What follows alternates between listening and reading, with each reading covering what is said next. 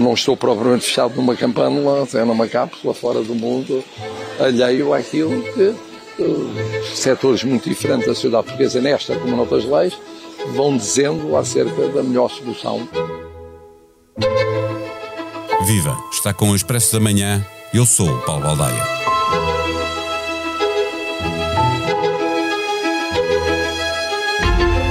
Pela terceira vez, o Parlamento aprovou uma lei de eutanásia e, pela terceira vez, a expectativa é de que o Presidente da República não se limite a promulgar o texto que o Parlamento envie para Belém.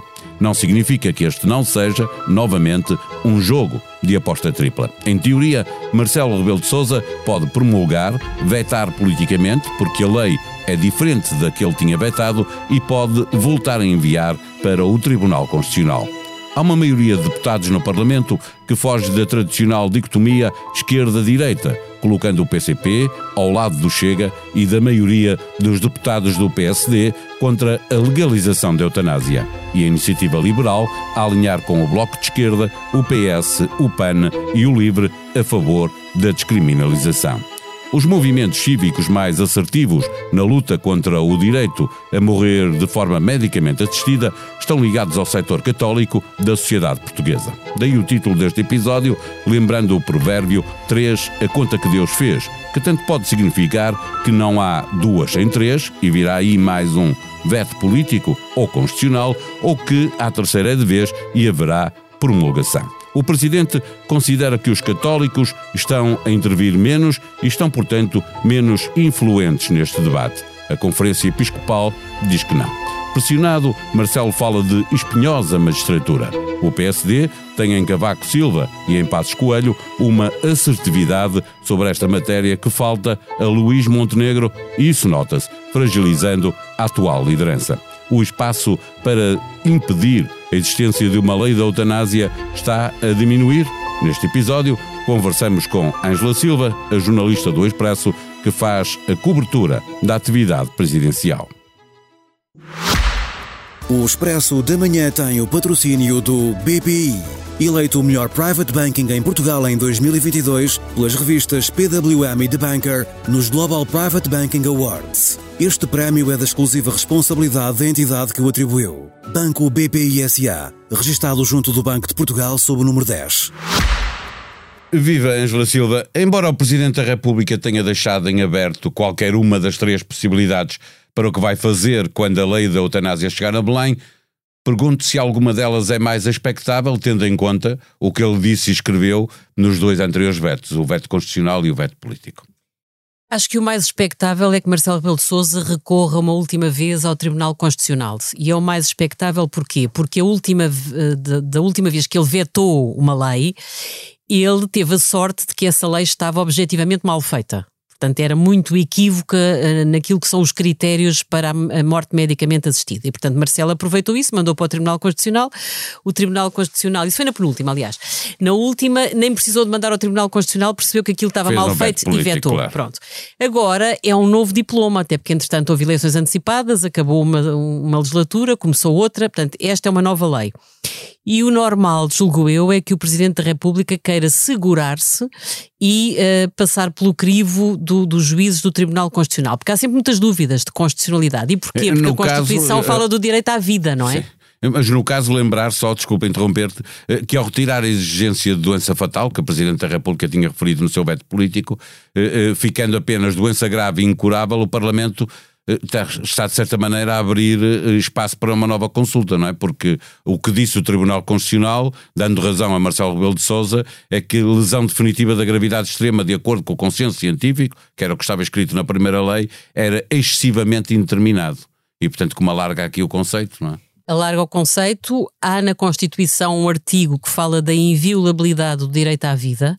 É verdade que os juízes já se anteciparam e já disseram que não é por aí que o gato vai às filhosas, ou seja, o que eles dizem é que é possível fazer uma lei que legitima a eutanásia sem violar a Constituição, mas também já se percebeu que não é fácil encontrar a fórmula para que essa lei passe na rede dos juízes. E, portanto, julgo que o mais razoável é o Presidente da República voltar a recorrer ao Tribunal.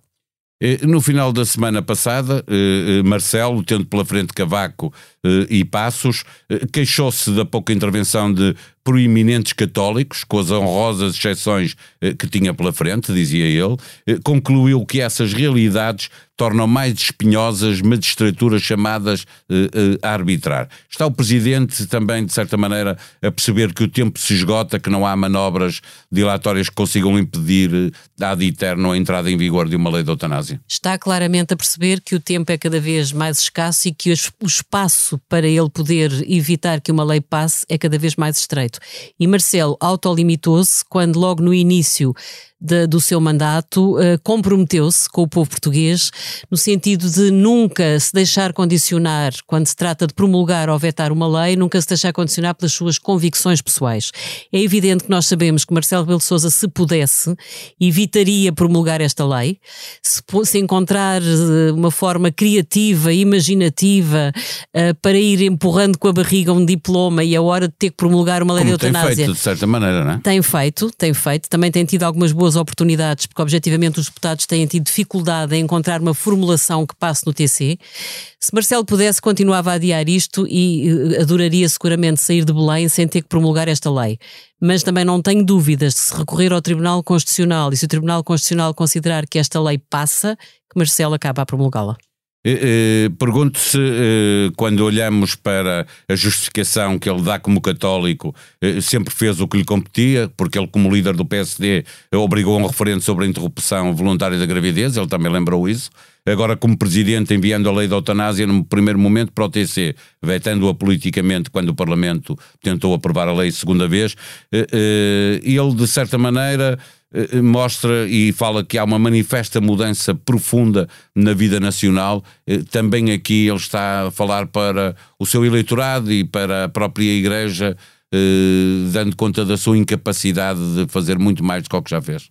Sim, eu acho que ele está a preparar a sua família política para eh, a quase inevitabilidade de acabar por ter que promulgar esta lei. Aliás, quando ele se queixou ao lado de Passos e de Cavaco de que, de que tem havido poucas figuras proeminentes a virem a terreiro para contestarem uma lei da eutanásia, ele tem razão nisso. Ou seja, a sociedade portuguesa tem estado muito amorfa relativamente a esta questão, têm estado bastante ativos aqueles que querem aprovar uma lei e têm estado muito menos ativos aqueles que querem contestá-la. Acaba por cansar o debate, é isso? A, quem não quer a eutanásia também as pessoas eh, que podem combatê-la no sentido de fazer campanha para que não seja aprovada ou porque o Presidente a vete, eh, também já estão cansadas de não sei, se estão, não sei se estão cansadas. Sei que o PSD eh, tem tido uma posição uh, muito errática uh, relativamente a esta questão. Portanto, Rui Rio, o anterior líder do partido, era pró-eutanásia. Luís Montenegro diz que não sabe bem qual é a sua posição, queria um referendo, mas propôs esse referendo tarde demais. Claramente não soube fazer aquilo que Marcelo fez há uns anos atrás com os referendos da regionalização e do aborto. Quer dizer, se Montenegro, ao ser eleito líder do PSD, tivesse de imediato percebido que esta era uma questão que vinha aí e tivesse logo defendido o referendo, provavelmente provavelmente isso tinha mobilizado pessoas que aproveitavam o gancho do referendo para contestar a aprovação da lei. Só que o PST perdeu tempo e, Sim, portanto... E tinha condicionado o PS e António Costa para outros acordos que o PS queria ter, como o aeroporto e etc. E Sim, podia ter usado... o Marcelo fez, jogar Exatamente, com, com podia referendos. ter usado o referendo como uma arma, como uma, uma, uma, moeda de troca para outras negociações. Portanto, aqui claramente o novo líder do PST perdeu tempo. E depois também acho outra coisa, o país tem estado tão mergulhado em problemas que há anos não conhecia, desde uma inflação histórica, antes a pandemia, a guerra, quer dizer, tem havido tanta questão que tem monopolizado as atenções que eu acho que, de certa forma, as pessoas distraíram-se relativamente à questão da eutanásia. Eh, quando olhamos para as intervenções de Cavaco Silva, que considera que a lei da eutanásia é inconstitucional, eh, de Passos Coelho, que politicamente é contra a existência de uma lei da eutanásia, eh, e também de um referendo, estas intervenções condicionam mais Marcelo Rebelo de Sousa ou Luís Montenegro? Condicionam mais Luís Montenegro, claramente. Eu acho que, sobretudo, Pedro Passos Coelho condicionou muito o atual líder do PST quando, de certa forma, desafia o partido a comprometer-se desde já um, se chegar ao poder daqui a, um, daqui a uns anos, um, a reverter uma lei da eutanásia. Portanto, nós temos assistido muito nos últimos anos às reversões, não é? António Costa, quando chegou com a geringonça ao poder, reverteu uma série de coisas que o governo de Passos tinha deixado, não é? A começar pela TAP. Deixa-me fazer aqui um parênteses, mas isso também seria muito mau para o Presidente da República, que sendo católico e não querendo uma lei da eutanásia, sair de Belém com uma lei da eutanásia e vir alguém depois revogar essa lei eh, eh, que ele não teria sido capaz de evitar que ela existisse. Não me parece que fosse assim tão mal, porque acho que os poderes de um Presidente da República são sempre diferentes do Poder Executivo. O Poder Executivo pode perfeitamente, pode e deve fazer leis e reverter as leis que acha mais para o país.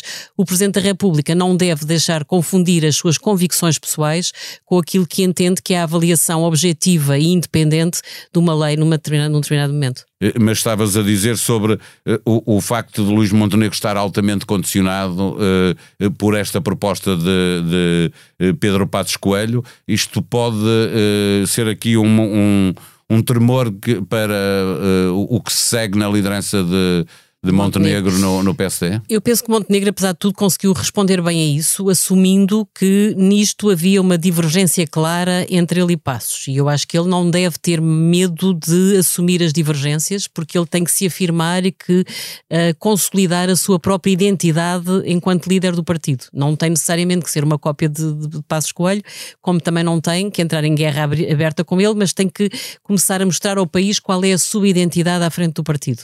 Esse caminho não está feito e também não é líquido que dentro do partido, se ele demorar muito a consolidar a sua própria imagem e o seu estilo de liderança, não é líquido que não começa a ter problemas. Já os tem no grupo parlamentar. Uh, onde o, o, atual líder que ele escolheu para a bancada não é propriamente uma figura que esteja a conseguir unir o grupo. E, portanto, acho que Montenegro tem, precisa de tempo. Ele, aliás, tem mostrado que não tem pressa em ir a legislativas. O argumento é que precisa de tempo e que os quatro anos que tem pela frente não lhe permitem desgastar-se muito, mas esta gestão entre o ter muito tempo e não se poder queimar e o também não poder um, adiar para além do razoável aquilo que se perceba que é a sua nova liderança pode fazer com que comecem a surgir saudades do pacismo, porque Pedro Passos Coelho continua a ser uma figura de certa forma encanta ainda muita gente naquela área política. E, e, ele tem um problema para resolver que tem dentro de um ano e meio eleições europeias ou tem um bom resultado ou, ou, ou de facto esse pode ser o, uhum. o, tempo final, não é? Porque logo a seguir tem um, eh, tem um congresso, fecham uns dois anos de, uhum. de mandato, que é quanto dura, e ele vai necessitar de, de ter um bom resultado nas europeias. Uh, sem ser Pedro Patos Coelho, ou alguém lhe poderia uh, aparecer ao caminho, ou, ou o PSD uh, conta que seja Patos Coelho a fazer esse caminho, ter, ter Passos Coelho candidato a primeiro-ministro. Eu penso que Pedro Passos Coelho é claramente uma, uma imagem, um político com uma ainda com um peso muito, muito forte dentro do partido. Mais do que do partido, é, é na área da direita, é, é, é, encarado como alguém que teria capacidade para unir a direita, como provavelmente Luís Montenegro ainda não lhe reconhecem essa capacidade. Agora, eh, não estou a ver que Pedro Passos Coelho tenha condições para regressar como candidato a primeiro-ministro acho que ele tem noção de que, quer dizer, ou tínhamos outro, outro resgate, ou isto corria muito mal e, e estamos ainda no registro das contas certas, uh, ou isto corria muito mal e, portanto, o tempo dava-lhe razão e ele aí podia tentar um regresso. De resto, acho que ou isso quando não... muito será candidato presidencial. Ou quando muito será candidato presidencial. Depois há o caso de Carlos Moedas. Acho que Carlos Moedas claramente tem ambição Acho que Carlos Moedas está a fazer um caminho para além da Câmara de Lisboa. Agora, acho que os timings podem não ser os mais adequados. Se ele quiser cumprir o mandato, ele só seria em 2025 e, bem, poderia sair para as legislativas de 2026. Isso poderia. Uh, acho que não, não se pode excluir essa cartada. Concordo que as europeias de 2024 vão ser uma data decisiva para perceber se Luís Montenegro tem ou não tem condições para se fazer a uma eventual vitória nas legislativas seguintes. Para a semana que antecede o Natal, fazemos sugestões de podcasts para ouvir. A Beleza das Pequenas Coisas, de Jaimília Pereira de Almeida, é convidada de Bernardo Mendonça. Acarinhada pela crítica, premiada, a escritora que nasceu em Luanda, mas cresceu nos arredores de Lisboa, diz que é um ato político e de coragem uma mulher negra acordar, beber um café, fumar três cigarros e escrever. Análise política que vem do fim de semana, Miguel Sousa Tavares, de viva voz, à conversa com Paula Santos. Fala da bonita, ingênua e bem intencionada Europa que anda envolta em suspeitas de subornos. A chegar ao fim, mais um episódio de Deixar o Mundo Melhor. Francisco Pinto Balsemão recebe Graça Freitas, que confessa que não estava programada para ter tanto tempo de antena, falando do estrelato que a pandemia lhe concedeu. A sonoplastia deste episódio foi de João Martins. Voltamos amanhã. Até lá, tenham um bom dia.